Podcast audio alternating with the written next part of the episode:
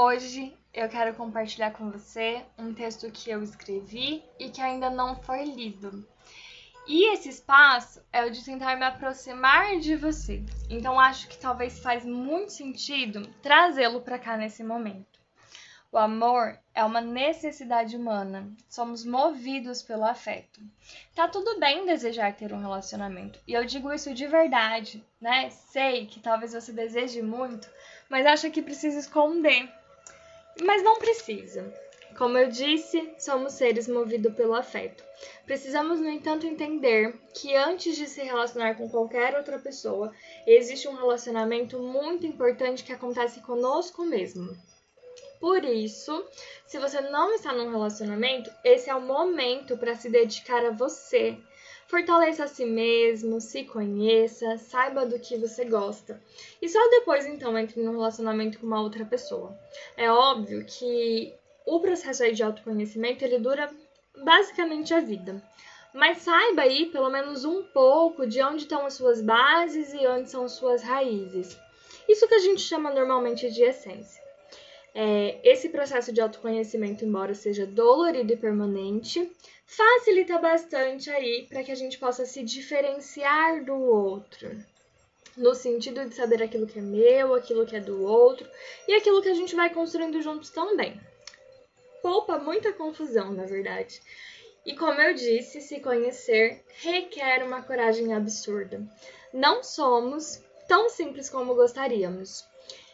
E, né, é, isso traz um pouco de conflito, porque às vezes a gente queria ser uma pessoa e a gente ainda tá num processo e nem sempre é tão simples.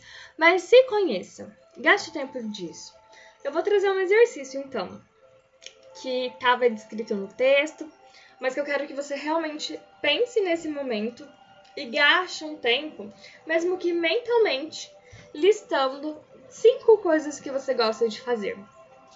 Além disso, pensa aí sobre quatro lugares que deseja conhecer.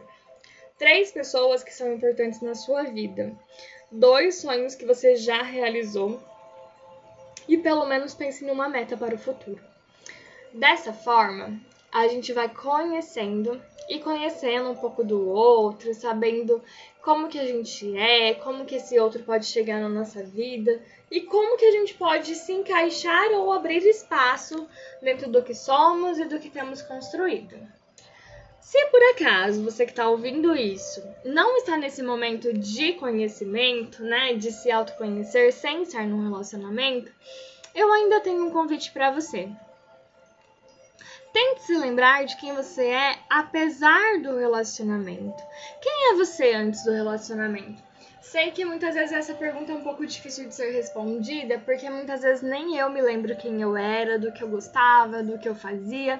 Mas a gente gastar um tempo pensando sobre isso, mesmo que seja um tempo pequeno, encontraremos coisas que são nossas e que nós gostamos de fazer. Então, quem é você antes e apesar de estar num relacionamento, o que permanece que é seu, que é individual, e isso que né, foi sendo construído pelo outro, mas onde você se perdeu?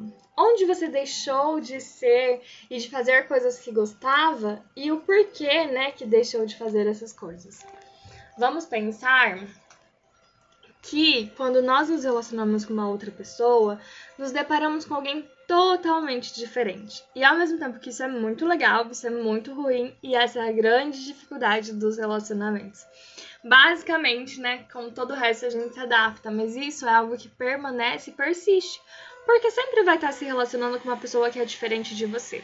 Isso não deixa de existir independente do tempo que tenha um relacionamento. A gente vai sempre se descobrindo entendendo que viemos de bases diferentes realmente. Então eu sempre digo que essa base para um casal dar certo é pensar que tem que ter vontade, diálogo, tem que ter respeito e tem que aí se buscar uma meta de fazer dar certo realmente. O resto, eu tenho para te dizer que a gente conquista com o tempo, inclusive o amor. Um beijo da Psi.